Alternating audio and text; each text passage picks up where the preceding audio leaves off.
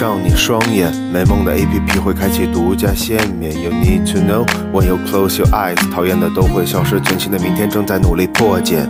别担心，放松呼吸，好想变成躺在贝克汉姆怀里的小七。嗯嗯，但撒娇不允许，你要学会所有都只能靠自己争取。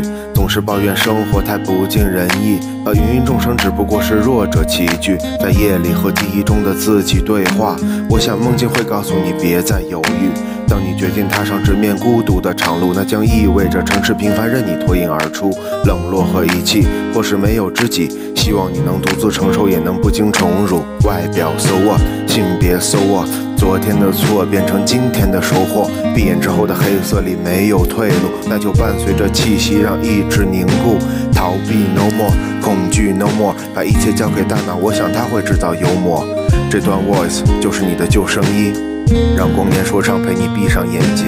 Hello，大家好，欢迎来到小哥的秘密，我是 MC 南杰弟弟。Hello，大家好，我是你们喜欢的 MC 范围哥哥呀。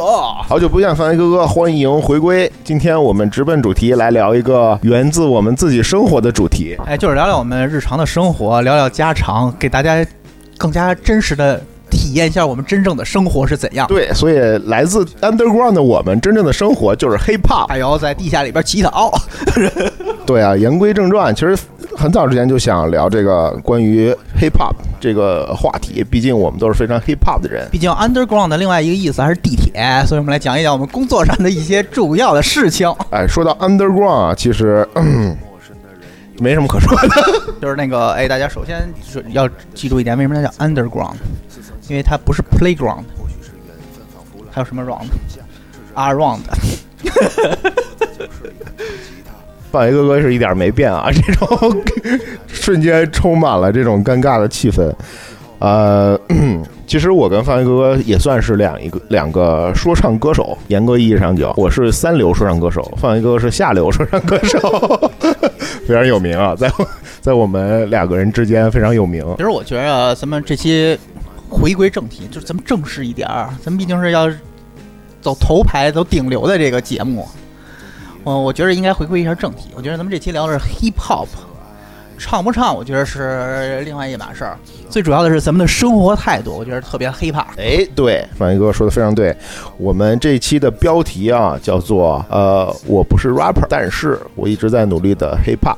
然后，那我们节目就这期就分两个方面来聊。第一个方面就讲讲说唱，我们俩其实也不是什么说唱歌手，但是第二个部分呢，其实我们想深入的聊聊这种 hip hop 精神、hip hop 的生活方式啊、其实这些说唱的文化、嘻哈文化这些，大家能够在百度或者谷歌或者知乎上查到的内容，我们就不重复了。有很多 UP 主做的内容比我们好很多，对吧？有很多电影大家都可以去看，可以去搜，有很多短视频介绍都很好。对，还有很多综艺节目。我们主要是从我们俩的角度来讲一讲我们对嘻哈、嘻哈对 hip hop 的认知，还有一些对说唱的理解吧。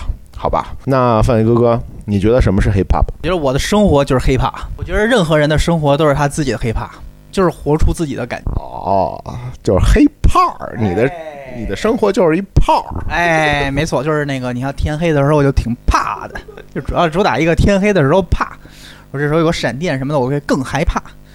啊，不过我觉得还有一个挺重要的，就是你什么时候开始知道什么这个 hiphop 或者说唱或者接触接触这个了解这个概念？你觉得你是什么时候开始？我呢，其实印象特别深刻，那个夏天是吗？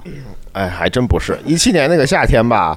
哎，其实因为有那么一个节目叫做《中国有嘻哈》，很多人说是中国的嘻哈元年，但是其实对我来说，我第一次接触 hiphop 是大概在二零零五年还是二零零六年的时候，当时我好像是小学六年级还是初一来着，我忘了。反正那个时候第一次看到了一部电影，川流呃八英里是吗？哎，我觉得很多人对 hiphop 的第一个认知都是这个八英里是 Eminem 的这个电影，但是我第一次看到的不是这个电影，我看到的那个电影叫做《要钱不要命》，然后英文名是什么我忘了，是一个盗版的 DVD，在我家我就看了好几次，我也不知道我是从什么途径会家里有这个碟，它讲的是五十美分的这个个人传记的电影。当时我根本就不知道谁是五十美分，就知道有这么个大老黑。直到多年之后出了网络的五毛，然后你现在更了解了是吗？反正当时我也我什么都不懂，我就是比较喜欢看电影，我就看这个电影。它这个电影呢，其实说实话，它这个内容也是剧情也比较老套。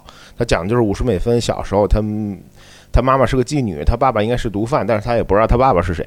然后他就跟他妈妈生活，然后就非常的惨。长大之后呢，就顺理成章的进入了黑帮。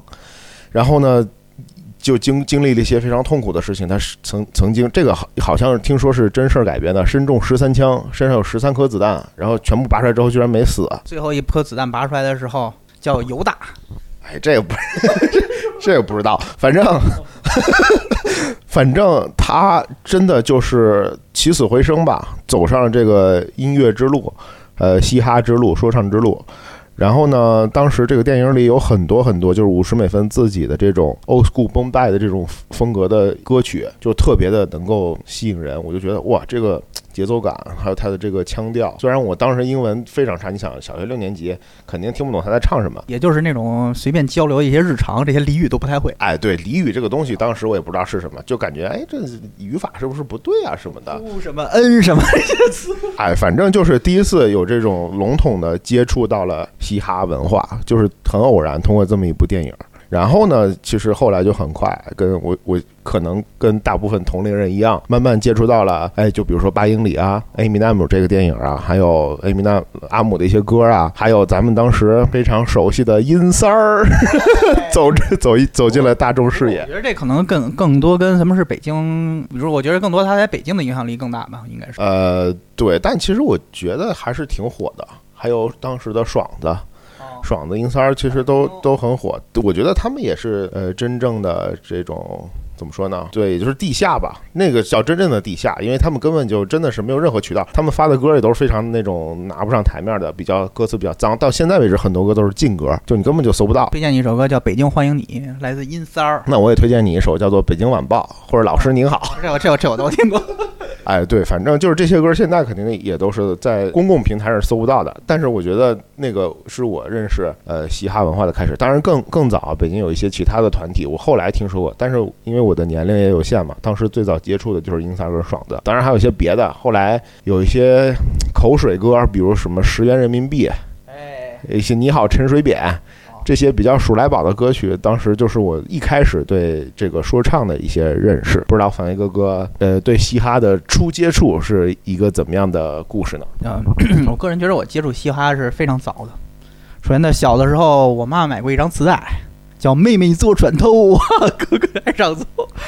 然后我觉得还有很多人可能也在那个他，其实嘻哈在中国很早就登上了大银幕，叫《春节联欢晚会上》，就是 MC 丽蓉唱过一个。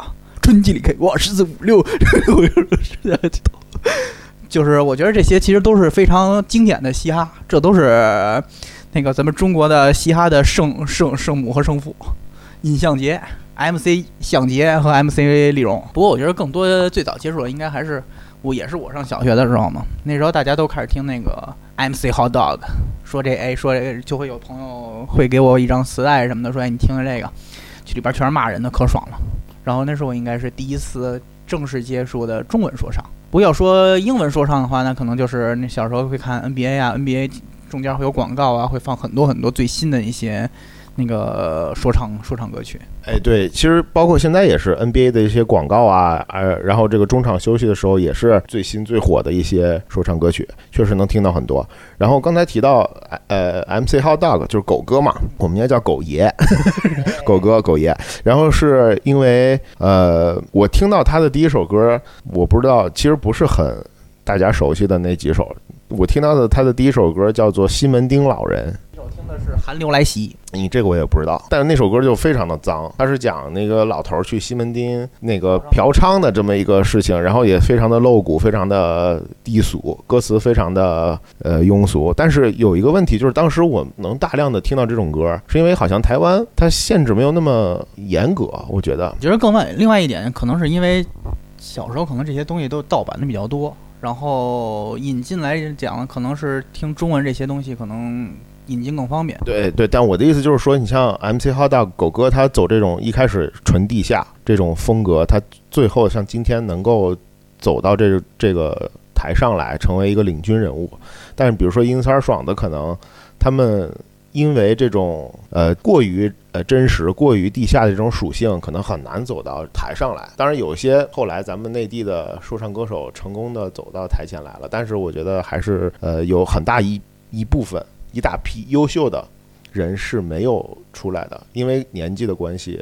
各方面的原因，所以大家可能熟悉的这些人是真的就是二零一八年是一七年还是一八年？二零一七年那个节目出来之后，让一些一一批人涌涌入了大家的视野。但是其实那批人之前呢，还是有很多优秀的人，他是 各种原因吧，没有没有走出来，没有走起来。对，我非常同意这点。哎呀，首先再想道个歉啊，我忘了买蛋糕了。中国说唱这块蛋糕没法和南街第今晚吃下。对，这蛋糕只有我们说唱圈的人吃，其他人别来沾边儿。我们主打一个 real。不过说实话，我个人觉着，就再拿那个 MC Hot Dog 这件事情来说，我个人觉得他有点那种外来和尚会念经那种感觉。因为从我从个人来讲，我是非常喜欢阴三儿。和后来的龙丹子的这些这些组合，我觉得作为一个北京人，可能觉得他们的讲的那些，包括说话方式啊，可能更贴切于我的一些生活中的相同经历。然后最主要一点还是他们阴三儿是封的太早了，就是那个国内给屏蔽来讲，你说后来也不好意思打打打新。然后像 MC Hot Dog，其实都国内一直没引进，这要放中国不是放在内地的话，他肯定会很早就会给他封杀。我觉得还有一个，还有还有一点特别牛逼的就是，我觉得。你像阴三儿他们这种，在那个年代，其实，呃，还不是像今天，呃，就是中国人对自自自己这种民族认知，好像没有像今天这么清晰，就是感觉还有有很多是崇洋媚外的东西，在那个年代是比较普遍的，但是在这些地下说唱歌手。的这种意识形态里面，其实从那个年代开始，他们就觉得我们中国本土的就是最牛逼的，我们就是很牛逼。当所有人都想走出呃国门，我们当时想冲出国，冲出中国走向亚洲，冲出亚洲走向世界。这个时候，他们就想回归本土，告诉全世界的人啊，你来我们这儿来，到我们的地下来。他们有这种精神，我觉得这个在当时是非常非常珍贵、非常非常可贵的。因因因为现在大家都是这是主流嘛，就是觉得我们中国确实牛逼了，他都要去呃去就是歌唱祖国啊，各方面的就是秀肌肉嘛。但是在当年那个年代，我觉得是反其道而行之的。我觉得他们这点还是挺牛逼的，respect。有，呃，非常非常高看南杰弟弟一眼啊，感觉这个说话的方式非常的高大，就是哎，这一下就高瞻远瞩，这个世界观就出来了。毕竟之后跟央视有一些合作。哎呦，毕竟是南岛嘛，还是 啊，我就没有那样啊。我是最开始就觉着这个听这个说唱或者嘻哈呀，包括这些什么街舞这些东西，啊，我就觉着最开始听，觉着他们好酷啊，就是觉着他们想说什么，想骂什么，就感觉骂的特别舒坦。我觉得那时候小时候可能会有一种，就是大家都属于一个大家这个社会圈呀，大家活的都比较规矩啊，大家其实都没什么区别。你会碰见这些新接触这些比较。反其道，或者说当时是超出你认知和想象范围的东西的时候，我就觉得它特别特别吸引我。我不太清楚你有没有这种感觉？那必须有啊！而且我觉得这个东西，呃，你说到这种所谓的小众、所谓的新鲜感、所谓的标新立异、呃叛逆吧。呃，反主流这种东西，其实呃，跟摇滚非常的相似，跟摇滚还有包括很早以前的一些民谣这些东西都很相似。但是有一个最大的区别就是，呃，为什么就是说唱文化，就是嘻哈文化，说唱这个东西，它更加的地下，它更加的接地气儿，是因为它门槛儿，我觉得还是比其他的艺术形式要低很多的。就好比说，你像现在我们一一个嗯玩摇滚的，你至少得有乐队吧。乐队它是一个，其实是一个门槛很高的东西，你得有吉他、贝斯、鼓、键盘这些东西，其实都是一些不是那么上手就能来的东西，你得有一定的音乐修养，你得有一定的技术才能去玩这个东西，对吧？但是说唱不一样，说唱就是，你看路上一小孩儿听到一段 B，这个 B 可以是电脑随便弄的。或者是随便敲的不重要，反正都在重复。你拿起一笔就可以写自己想说的话，笔都可以偷啊！这个单说啊，反正我想说的就是这个东西，它的门槛是非常非常低的。你不懂音乐的人也可以搞，就不懂艺术的人也可以搞。只要你有表达的欲望，你有一种心情，你就可以表达。说这是实验性音乐，建议你去看一部美剧，叫《冲出布鲁克斯》吧。就是讲的这个嘻哈的起源。是的，是的。其实还有一些电影，有很多电影大家都可以去看啊。因为，但是我们就是不说这些大家都知道的、容易能搜到的东西，还是回归自己嘛。我们聊了狗哥，聊了阴三儿，聊了爽子，聊了一些，还有很多很多。还有一个人也很，我觉得哎，特别值得聊一下，尤其是现在，我觉得陈冠希老师，这个绝对是我心中的。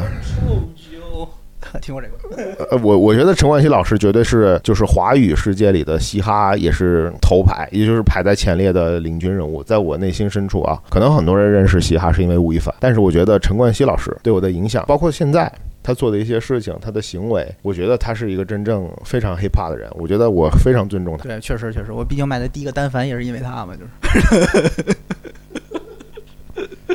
这倒没有什么。其实当时陈冠希也出了一一两首，就是。就还行的，但是不客气的讲，确实虽然我也没什么太多资格，但是我觉得陈冠希的这个说唱的天赋确实不是特别高。我倒是觉得他有自己的腔调，就是他一张嘴一听就是陈冠希，说点普通话是吗？哎，他那种那那种调调就是呃 A B C 加上又又学粤语又说普通话那种调调，还有加上他的这这些性格，我觉得最主要是他为人处事的一些行为，他。我觉得还是比较真实的，而且你回过头来想，今天这些翻车的明星，和当年陈冠希老师翻车的事情来相比的话，我觉得陈冠希老师真的是这不算事儿，是不是？早就应该付出了。他这个事儿就是你不管是从法律还是道德上来讲，都是你情我愿，对不对？没有任何的问题。甚至公布都不是他公布的呀。对啊，对啊，所以你像今天你在道德角度角度上没有办法批批判陈冠希老师，你在这个法律角度上更没有，人家都是单身嘛，对吧？又没有伤害什么的，哎，所以我觉得这个世事弄人吧，反正。反正当时那个我同学给我那个那个 zip 文件的时候，我这这这个不是重点，我是直接给删了的，我是直接给删了的。啊，那那么都让我一张都没打，得二百八十八张的。你直接设为了桌面。哎，这个这个倒不是重点，反正我觉得可能也是因为这个事儿，才让他的人生轨迹发生了变化嘛。反而到现在，我觉得他真的还是真的很黑怕，真的很黑怕，真的。我觉得我一直就像我一开始讲的，并没有开玩笑。我个人真的觉着黑怕其实就是你的生活态度，就是。你任何人都可以是一个黑怕的态度，就是主要看你自己是不是能认可你这个生活。你只要活得自由，你只要活得痛快，那么你就是黑怕。我是一直是这个观点。对，我也同意。而且跟你的这种表现形式，我们所谓的说唱，就为什么说我们其实不是 rapper，但是我们还是在努力着尝试着做一个比较黑怕的人。但这个东西给我们的能量是正面的，对吧？而且是。是积极的，而且在你人生中低谷的时候，遇到阻力、遇到困难的时候，其实 hiphop 能帮助你，给你很多力量，给你很多鼓励。其他的像这种音乐风格啊，对于说唱来说，这个都是次要的。之前我有一个朋友，他就特别正经的，我们会看一些这些综艺节目啊。包括现在比较火的，前一阵儿 比较火的这个《巅峰对决》呀，这些节目，有个朋友他问我，他说：“哎呀，南杰啊，你比较懂说唱，就是你比较喜欢说唱，你能不能告诉我哪种就是高级的、好的、好听的，然后哪种就是我怎么听就听不太懂，就我觉得这个也不是那么的舒服听着。”我当时就跟他说：“你这种东西就是跟任何的艺术表现形式，电影也好，小说也好，诗歌、文字。”你觉得它好听，这是最重要的，对吧？因为这是一个很主观的东西。你觉得它好听，让你舒服，那它就是个好的作品。你觉得它很刺耳，听着很很就是很难听，你不要去看周围的人把它吹得有多么多么多么厉害，好像在说它里头有这个技巧那个技巧，这个技术那个技术，但是最后它让你不舒服很难听，我觉得它就是很失败的作品。我我我再。追一句，你刚才说的，我之前看过一节目，也是 聊音乐的。因为我个人来讲是比较喜欢音乐这个整体这个概念的，就是整体音乐我都挺喜欢的。我他说的一点我就非常认可，就是说这个音乐吧，它分三点，就是分这个好听、音乐性和技巧性。你真正是最最完美的作品的话，你是这个三就像三个圆，它中间有一个焦点，它三个都会聚的，那才是真正的佳作。我们现在追求的说白了好听就行，我觉着这是一个就很多。你比如说我们一起学猫叫，你说这个它不就是一个简单的一个和弦吗？就是卡农和弦直接一改，但是有很多人就觉得它好听嘛。就是所以它没什么技巧。还有一个很好的例子，就比如说 Blackpink，非常火爆全球的 Blackpink，对吧？我其实觉得 Blackpink 它其实曲风来讲，它是 Hip Hop，它是这种 K-pop，Hip Hop，但是它有很多说唱的元素在里面，它是非常嘻哈的这么一个组合。但是我觉得像这里面呢，它可能是背后有非常呃高超的这种团队帮它设计，就是尽可能多的把好听。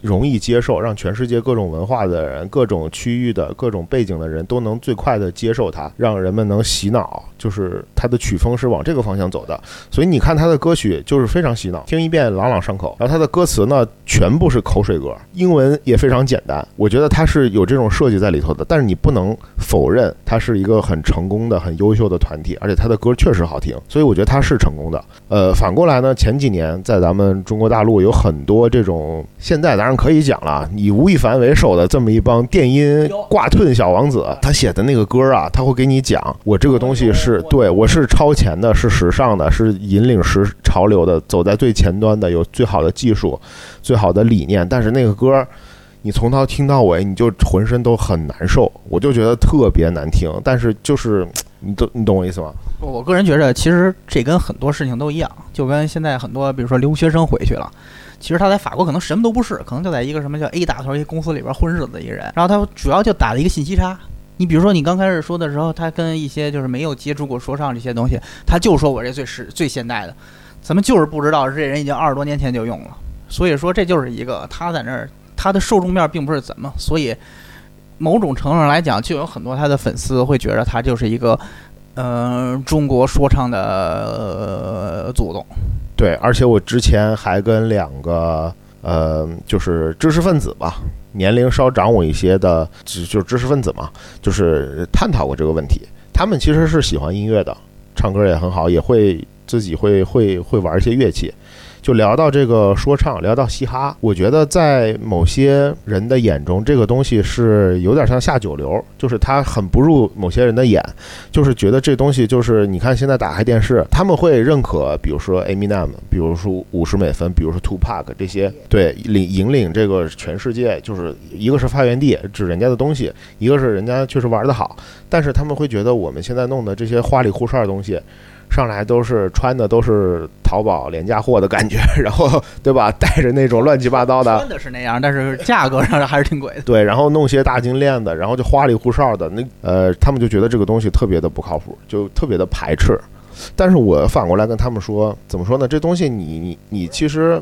呃，就是其实他们说的我都同意。其实你市面上有百分之九十的作品是不好，但是这里头还是有很多好的东西的。因为你不能否认每个文化、每一个语言都是可以 hiphop 的，对吧？都是适合说唱的。包括我现在听一些西西班牙语的说唱歌曲，一会儿可以给你放下，而且是带这种非常强烈的种族主义的歌。一开始我非常排斥，但是后来我觉得它它的编排技巧还有这就这歌真的很好听。然后我就我就听进去了，种族主义，而且是嘲笑我们亚洲人的，有这么一首歌，就是你你知道吗？有时候你能跨越这个去去看待一些作品。主打一个你听不懂，不不不，他有他有他有翻译，我专门我那个同事他翻翻译成了法语给我看，然后而且是一个非常非常我就不说名字了，是一个非常非常大牌的，在西语世界里面，在拉丁世界里面非常头牌的，应该数一数二的大的一个说唱歌星。呃，反正我想说的意思呢，就是这里头就是怎么说呢，就是还是有些刻板印象需要去需要去规避的。很多人现在觉得说唱就是下九流，嘻哈就是垃圾，或者说就是小孩玩的东西，不靠谱。但是你抛开这个形式，你看它背后，它其实是有一些很珍贵的东西，包括我说的种族主义。你看它的歌词可能很很很有攻击性，但是其实其实你仔细去想，我觉得可能西方人百分之九十就是这么想亚洲人的，他只是勇敢的唱出来了。就是有些东西，你懂我意思吗？就是嘻哈是一个需要去怎么说呢？你去对你要去能碰到你，你才能感受到它的这个好的东西。对，我非常同意。就是很多东西其实碰到你的点上，它并不一定是它有多好或者怎么样的，它只要够特殊，或者是碰到你了就可以了。但我还有一点，就是我其实并不同意说这东西就是说什么低俗啊、高什么东西。就是我还是我个人觉得，就是嘻哈就是代表你自己。如果他真的是表现出这个这个水平的东西来讲，那他水平就是不高呗。说白了就是，他跟整个这个东西的性质没关系。你说你找某些人，他唱写一辈写一辈子歌，他就这水平，他就初中毕业，然后他就写不出他复杂一点的词都不会。那你说呢？他能写出什么很高水平的文档吗？那或就是文文字吗？他可能也就撑死有一个节奏性比较好，或者怎么样？他从哪抄了一个 B，然后就觉得挺好的。我觉得更多是，尤其是说唱，我觉得是非常表达一个人内心和一个人整体质量的东西，这才是最重要的。对，其实我们聊了这么多，其实还是就是前半部分，我觉得说的差不多了，就是形式上。我觉得咱们可以直接进入咱们的重点那个这件事情了，就是我们的新专辑将于 将于九月份上市，请大家联系我们，先把账转过来，让我们那个。九月初，然后也不知道哪年，然后一定会把这个专辑亲自送到您的手上。哎，不呀，你片头曲没有听到吗？这期节目的片头曲和片尾曲都是。我们现在进一段广广告。哎，刚才我们聊了很多这个 hip hop 嘻哈文化形式上面的东西，那归根结底，我们说的。hiphop 为什么我们说咱们都不是 rapper，但是想去做一个努力的做一个 hiphop 的人是一件好的事情。就是 hiphop 到底是什么？其实这个是一个很有意思的话题，很多人可能也不太注。嗯，忽略了这个点，就是你的人生是一个 hiphop 人生，跟你说不说唱、街不街舞、涂不涂鸦没有任何关系。我给大家举一个很简单的例子啊，我的认知里面，大家有没有看过一个电影叫做《老炮儿》？哎，吴亦凡，巧了，里头还有吴亦凡，还是反面角色。哎，真是这个电影的耻辱。好吧，就是老炮儿，易峰也进去了。哎呀，忘了这茬了。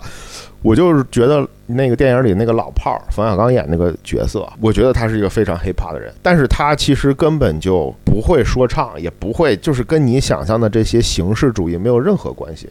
但是他的性格，他的人生，我觉得是非常 hiphop。包括还有一些电影，比如说《让子弹飞》，在我看来就是 hiphop，hiphop 就是这样子。我反而觉得是自由更 hiphop，你不觉得吗？就是他做了自己该做的事情，然后想做自己自己想做什么就做什么。我个人觉得。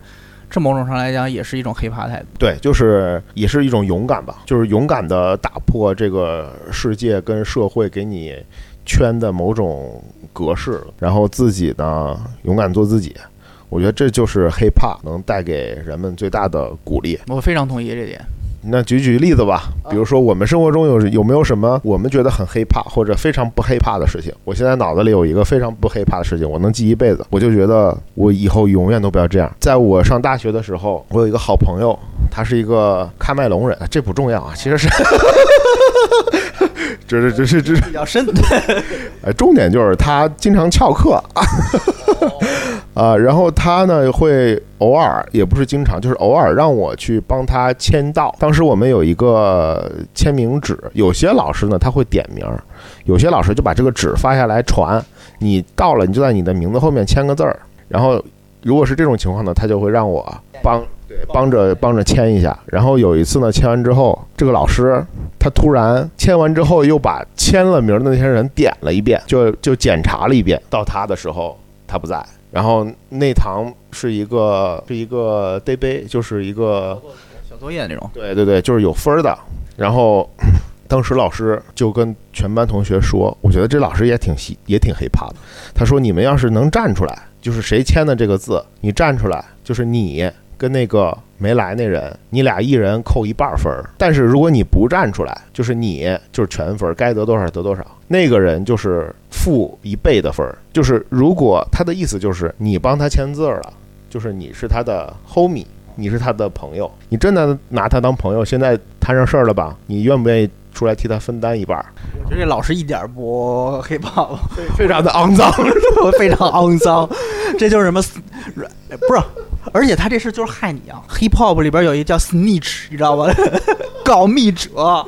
你如果说你就是那告密者，不是？问题是这样的话，我可以帮他挽救一些分数啊，就相当于我把我的分数给给分了分了分了他一半，就共替他共同承担了这个事儿。但其实我也是有责任的。正常来讲，我不应该替他签字儿。你听我讲完啊，这个时候我内心非常纠结。他老师也知道你这个人肯定很纠结。他说：“我们先上课，该干嘛干嘛。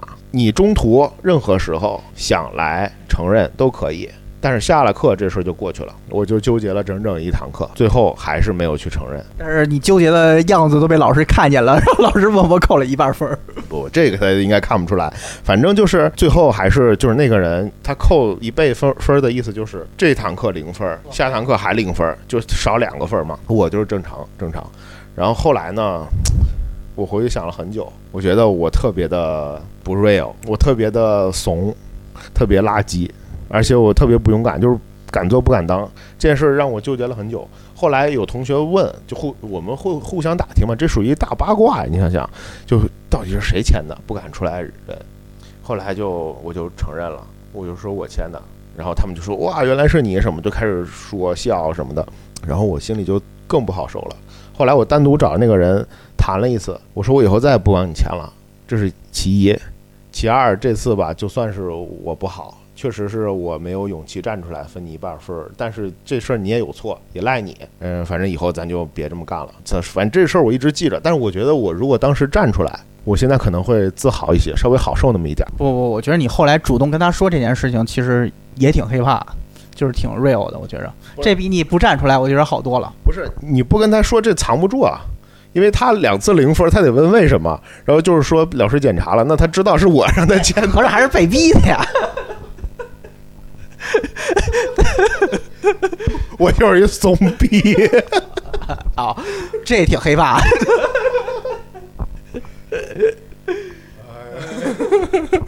对，然后你让我仔细回想，其实大部分都是不太黑怕的事儿，在我人生中，所以我就想努力的真的黑怕一点，这是我对自己的要求。不知道小范哥哥，我其实我觉得你是一个挺黑怕的人，因为第一点你不怕得罪人，我觉得这是一个很你不能说完它完全是优点，但它确实是一个特点，是一个比较 real 的特点，就是你有什么都会当面直接跟那个人说出来，你不会在乎他的感受。这个就怎么说呢？就是跟情商没关系，主要主要就是 real talk real talk。我们既然聊 hip hop，我就跟你实话实说，就是你这个分两两两个方面来讲，它不好的方面呢，就是可能就是没有那么圆滑嘛，没有那么咱们所谓的高情商啊什么的。但是好的方面呢，就是非常的透明，非常的直接、真诚、real，你就会告诉他你真实的想法。也没有什么藏着掖着的好处呢，就是能够看到你这个优点的人呢，是非常欣赏你的这个真实的这一面。但是如果有些人比较在意呢，就容易会被冒犯到，会被感觉到自己受到了一些伤害，你懂我意思吗？但是我觉得这件事本身是黑怕的。如果你非常的油腻，见了谁都不说真话，都戴着各种面具，这样的人，我觉得他应该向你学习一下。我没想到，其实在这过程中伤了那么多人心。在此也趁这个节目，我觉得其实我也由衷的想向那些人说一句：活该。好，我把话放这儿了。即使我知道有些人在听，我跟你们讲，你们活该。你们自己想想，你们做那些屁事儿，不是我说，我是在救你。我跟他们直接说了，你们做那些事让他们想了，以后他们真进去了，被人挨枪子儿，被人捅了，他们自己心里能好受点。说，哎呦靠，当年有一个 real talk 的人跟我说，我们自己没听，今天躺，哎，活该。我的话发完，我发言完毕。对，我觉得这点是很很黑怕的，但是黑怕也就是 be real 是有代价的，真的是有代价的，因为你不得不承认，就像我之前跟你讨论过这个问题，我们生活在一个灰色的世界里，不是非黑即白的，身边充满了各种各样，呃，油腻吧社会，或者是各种各样的人和事情，这个世界并不美好，所以有的时候这种直接真诚就是会造成一些不好的反馈，真的是这样。但是，但是我们还是要鼓励啊，大家还是要黑怕，因为。不能因为世界不好你就同流合污嘛，对吧？我们还是要。看来南杰弟弟已经听了我很多不好的反馈了。不呀，不是。太接了，太接了。哎呦，我就跟你，你看咱们聊组局那期，你还记得不？就是我后来听，我在车上听，还有别人，全程你就在 diss 别人，全程我就在后面帮你圆，你知道吗？然后我圆完，你还要继续揭穿，继续 diss，就举个例子，就是这样。但我其实觉得有意思，有意思，对吧？因为总有人要说真话嘛。皇帝的新衣总有一个真诚的小孩要站出来嘛。然后旁边就有一个太监 在旁边在那儿圆，哎呀，没事儿，那衣服也行，他不是真的傻。哎呀，哦，这样啊，我谢谢大家弟弟。好啊。哎，主打其实主打一个就是 脸皮厚，我是不在乎这些。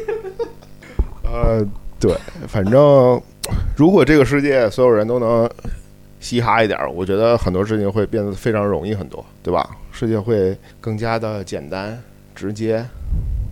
就是为什么我们一直在努力的当一个 hip hop 的人，就是只给你可以拒绝，你可以说 no，你可以说我不喜欢。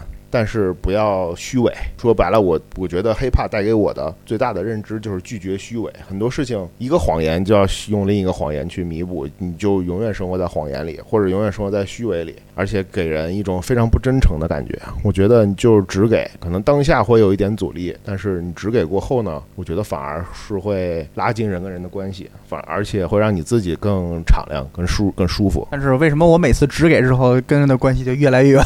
不不不，只给也要讲讲究方式方法，对吧？尤其是跟这个，就是在生活在普世价值观中相对比较油腻的人。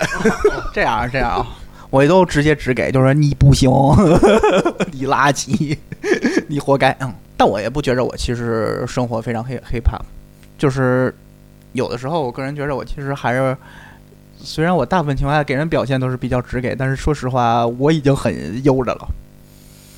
我基本上能动口的话就不动手，现在已经达到了这步地步。我觉得已经是我对他们最大的尊重了。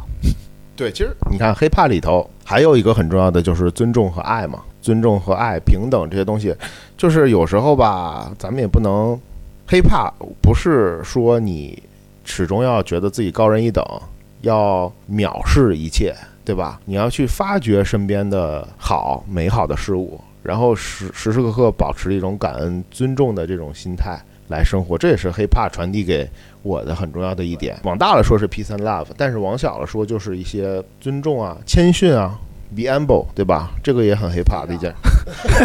be humble，对，这个也也也也也是很重要的。所以，那你不觉得我非常一个是一个 humble 的人吗？呃，完全不觉得。我其实一直都很 humble。你很汉堡。我觉得个人也是分分对谁，可能有的时候也也是确实，就是我质疑一下南街弟弟的交友圈，可能需要再考虑一下。对我就是努力的当一个害怕的人，毕竟离开 underground 很多年，现在走在这个娱乐圈最顶流的 金字塔大尖上。还有人说你离开 underground 的很多年，现在都叫 metal 了，是吗？哎，这个人在江湖身不由己啊，毕毕竟是内娱顶流，咱们这个 大塌房。哎，很难，真的很难。然后，对，说了这么多，其实，哎。我们也没有，反正我没有什么定义是 hiphop 的，反正就是你做的事情对得起你的良心，让别人也能感受到最真实的你，然后你表达你想表达的，做一个真实的人、真诚的人，然后每天晚上睡觉的时候能，我觉得这样你自己睡觉都踏实。踏实的能入睡，你今天做的所有的事儿，说的所有的话，对得起自己的良心，你没有虚伪，没有愧疚感，我觉得你就是一个 hiphop 的人，这是我的理解。对，我非常同意。我现在再问你一句，你没没说那给那凯文龙是说是你签字的时候，那几天你睡得好吗？其实就两天吧，睡得真的很不好，就我很纠结，我不知道这件事谁对谁错，这是其一，其二我觉得自己非常窝囊，就是在一种愧疚感里面，反正。我觉得很多事情都是这样，我还有很多别的例子。我其实不是一个很很害怕的人，所以我在努力的想让自己害怕嘛，就是努力的让自己勇敢一点。有些事情其实没有那么大的代价。其实你现在回想起来，少一半分又能怎么样呢？我肯定还是能毕业，对吧？该怎么样还是怎么样。但是我觉得，如果我。当时这么干了，我不知道那个哥们儿会不会对我刮目相看，老师会不会对我刮目相看，这些都是后话。但我自己，我会觉得我当时挺牛的，我做了一个很诚实的事情。这说白了是自己对自己的交代嘛。我诚不诚实，勇不勇敢承担我自己的做的这份儿嘛？而且他又不是让我负全责，只是负负一半的责任嘛。所以我觉得这个老师是很有很有心机。你这时候应该指大声站起来，指另外一个同学是他，这样不就结了吗？这就是 faker 的代表。对，哎，对，说白了，当时就是个 faker，就是没有勇气承担这个事儿。我觉得我很怂，但是现在可能再让我，比如说在工作中出现类似的事情，但是因为有这件有这些事情，在我脑海里还记得，我下次遇到类似的事情，我会逼自己勇敢一点。觉得其实这里边也有一个衡量的事情。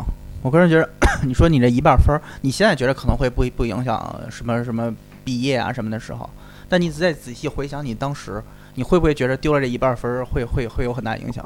对啊、其实这就是很难，因为如果现在把这个分儿换成钱，比如说因为一件事情让你少少一半工资或者少百分之多少工资，这个钱给别人，那我肯定要又要掂量掂量，我是虚伪一下拿到这个利益，还是所以其实是很难的，其实很难的，对吧？我觉得也不难，反正提钱的事儿都不会做的。也是一种 real，为了钱咱什么都能干，要不然怎么在内娱顶流？给给十万躺着干。好吧，麦哥还有什么想对听众朋友们说的吗？关于自己，关于 hiphop 这件事情，关于说唱，关于 underground，关于我们的生活，关于我们的性格。其实我觉得想说的其实特别多，我觉得想说特别多。其实，但是我个人觉着最主要一点就是大家自己过的，还是像刚才南杰弟弟说的，坦荡，然后 real，然后舒服，问心无愧。你每天躺着时候能睡，能睡好，这就是最重要。你我觉得有些人啊，他天天 的不 underground，他做一些虚伪事情，他可开心了，他也睡得好。我觉得这也是一种另外一种反向的 under 那个 hip hop。哦，说白了就是勿以恶小而不为，勿以善小而为之。嗯，没错没错，这大恶呀，可能就不是什么恶了，是大善呀。是勿以善小而不为，勿以恶小而为之。不管不管，反正都可以。勿以善小而不为，反正行，希望大家坦坦荡荡啊，就是说自己真心想说的话，做自己真心想做的事儿，做一个真诚的人、真实的人，然后努力的做一个 hiphop 的人，不一定是 underground 的人，但是可以做一个 hiphop 的人。毕竟飞后业也并不是一个非常好的一个行业。好了，我觉着夏天也要结束了。对，录这个节目的时候已经是八月底了，可能法国这是最后一波的高温，明天晚上就应该要过去了，所以希望大天气预报明天要下雪，祝大家圣诞快乐。好吧，祝大家呃入学愉快，开学开心，回来度假回来呢就是工作开心，工作顺利，记得远程办公的时候跟你老板协商一下，告诉他你在哪儿办公。好吧？那我们今天就聊到这儿。我不知道片尾放什么歌，我有可能放一首自己的歌，呼唤和平，呼唤宇宙和平和爱，也不是不可不可以。人都献出一点爱嘛，反正就是。这首歌还真没唱过。将变成美好的人间啊！好吧，感谢大家的收听，感谢大家时间，能听到这会儿的真的是真爱粉。反正我反正已经关了。好的，那咱们下期再见，拜拜。Peace and love，哟。天空变暗了，乌云慢慢遮住了天，下起了久违的雨，落在屋顶和路边。有汽车经过，道路旁传来一声怪叫，雨水混着泥土溅起，洒向女孩外套。身边的男孩无动于衷，不想答女孩提的问，不情愿地放下手机，敷衍地说女孩笨。旁边戴眼镜的中年人冒雨等公交，为了这个月的业绩熬了几个通宵。远处的高中响起下课的铃声，他儿子在这上学，学习很勤奋。乡下来的同同桌却显得更加用功努力。他发誓绝不和父辈一样一辈子面朝土地。班长是长头发的女孩，她的成绩最棒，同时也是大部分男生喜欢的对象。当然，优秀就少不了身边的诋毁。被拒绝过的男生在背后都说她虚伪。母亲把她给带大，再哭也无怨无悔。十九岁怀了孕，可惜她父亲是个赌鬼。她的哥哥很早没上学，在小公司做职员，想靠工资买套房子，估计至少还要十年。芸芸众生，无数渺小平凡的存在啊，心里也一定期待获得久违的疼爱吧。那鲜花的少女和火车站中无声的告告别，撕碎的试卷和暴雨中呐喊的少年，酒店的床他听过最多，谎言和欺骗，医院的墙他见过最多，眼泪和依恋在清晨时分醒来，揉着眼抬头看镜子，不同的悲欢离合与相同的生老病死。用尽力气维持，哪怕只是表面上的得体。读了很多道理，还是过不好人生的你，被骗了吧？在钢筋水泥土的树丛，为什么事情会和学校课本里教的不同？我们都忙于生计，我们都低手祈祷，我们都遍体鳞伤，我们都虚有其表。当朗读书声与那太阳升起的早上，未成年人保护法和学校对面的小巷，这是个最好的时代。人人不服输，网络让世界距离缩短，能人都付出，人人有有工作，我们人人不绝望。时代让人人有学上，却也人人不读书。远渡重洋的学生以为把世界认清，却对楼下睡花坛的流浪者感到震惊。充满优越感和自信，还认为没有过错，大言不惭地指责对方是自甘堕落。生命是没意义的，因为你我终将死去。时间的长河会抹去你我存在的痕迹。可自从人类学会相爱的那一刻起，我们因为对方的存在而获得了意义。理解或不理解都罢了，相信你所相信的。我们的确无法去改变你我的生老病死，但至少你有权利去选择人生。你一定能够成为你想要去成为的人。